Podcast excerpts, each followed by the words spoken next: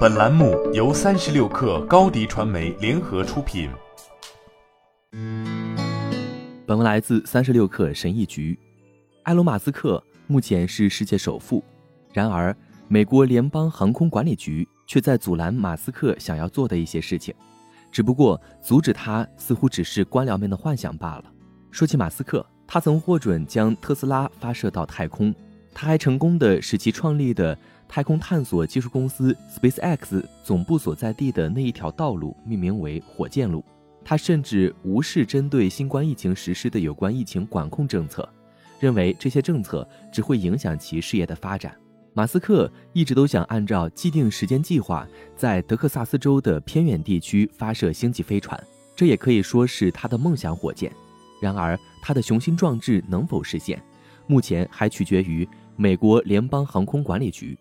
该机构目前尚未做出决定，而这可能会导致马斯克的计划出现数月甚至数年的推迟。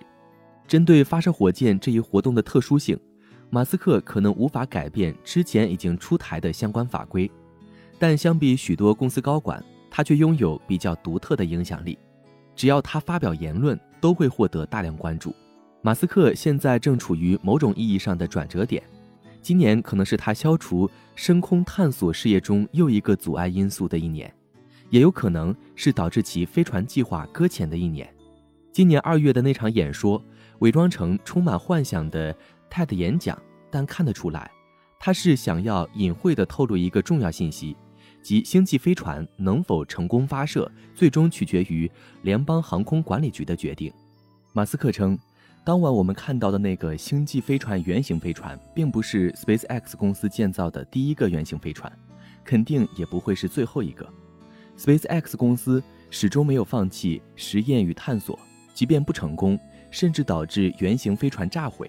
也没有影响其进一步探索的步伐，直到最后的原型飞船能够完好无损地通过实验，并且能让他们胜券在握地将星际飞船送入轨道，绕地球一圈，然后再返回地球。那时候，SpaceX 公司才会开始考虑让人们登船。按照马斯克的说法，星际飞船随处可见的未来似乎很快就会到来，但 SpaceX 公司也面临着一些重大阻碍。其中也不全是技术方面的阻碍因素。在该公司首次尝试将星际飞船送入轨道之前，SpaceX 公司必须获得联邦航空管理局颁发的发射许可证。该联邦机构目前正在评估 SpaceX 公司在德克萨斯州南部执行飞船计划的潜在环境影响，预计将于近期决定是否批准这项计划，亦或是需要展开更详细、更耗时的评估审查。SpaceX 公司也是 NASA 近五十年来首次实现将人类送上月球的最佳合作伙伴。去年，SpaceX 公司与 NASA 签订了一份近三十亿美元的合同，该公司将利用这笔资金研发一款星际飞船，将美国宇航员送往并登陆月球表面。星际飞船不再只是马斯克自己实现多行星计划的工具。它也将成为美国政府通过纳税人税收收入实现再次登月计划中的重要组成部分。马斯克表示，如果美国联邦航空管理局决定进一步评估审查 SpaceX 在德克萨斯州南部的飞船发射计划，那他就会把这项飞船计划从德克萨斯州搬到佛罗里达州。SpaceX 公司已经开始在佛罗里达州修建新的发射台和生产设施，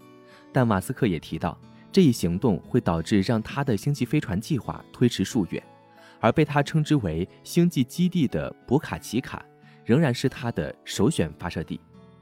一旦时机成熟，SpaceX 就会首次尝试把星际飞船送入轨道。这艘高一百六十四英尺的飞船将环绕地球一周，然后将按照计划降落在夏威夷附近的太平洋海面。